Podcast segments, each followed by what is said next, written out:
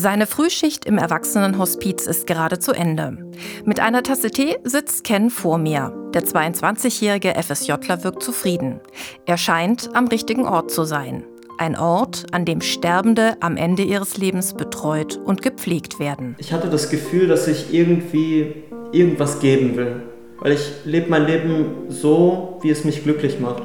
Und ich hatte das Gefühl, dass einfach an diesem Zeitpunkt, wo ich mich entschieden habe für das FSJ, ich schon so ein Fundament hatte, dass ich mich wirklich auch auf das Geben fokussieren kann. Sein Fundament, das ist die Musik. Damit verarbeitet der junge Mann seine Eindrücke aus dem Hospiz und zaubert zugleich den Gästen hier ein Lächeln aufs Gesicht. Und irgendwann ist dann so ein Stück entstanden, das ich auf einer Box hier mitgenommen habe und auf dem improvisiere ich dann einfach mit der Gitarre dazu. Vor allem in der Spätschicht, wenn es so langsam zum zu Bett gehen geht, spiele ich dann einfach von Zimmer zu Zimmer einfach was vor.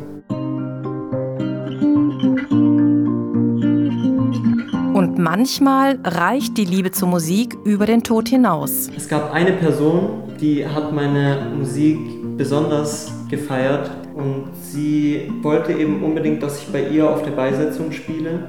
Kens FSJ im Hospiz neigt sich dem Ende zu. Die Zeit hier hat ihn geprägt. Weil dadurch, dass du wirklich weißt, okay, meine Zeit ist begrenzt, dann guckst du auch so ein bisschen anders, glaube ich, auf das Leben und bist sehr viel dankbarer für alle möglichen Dinge, weil sie halt eben vergänglich sind.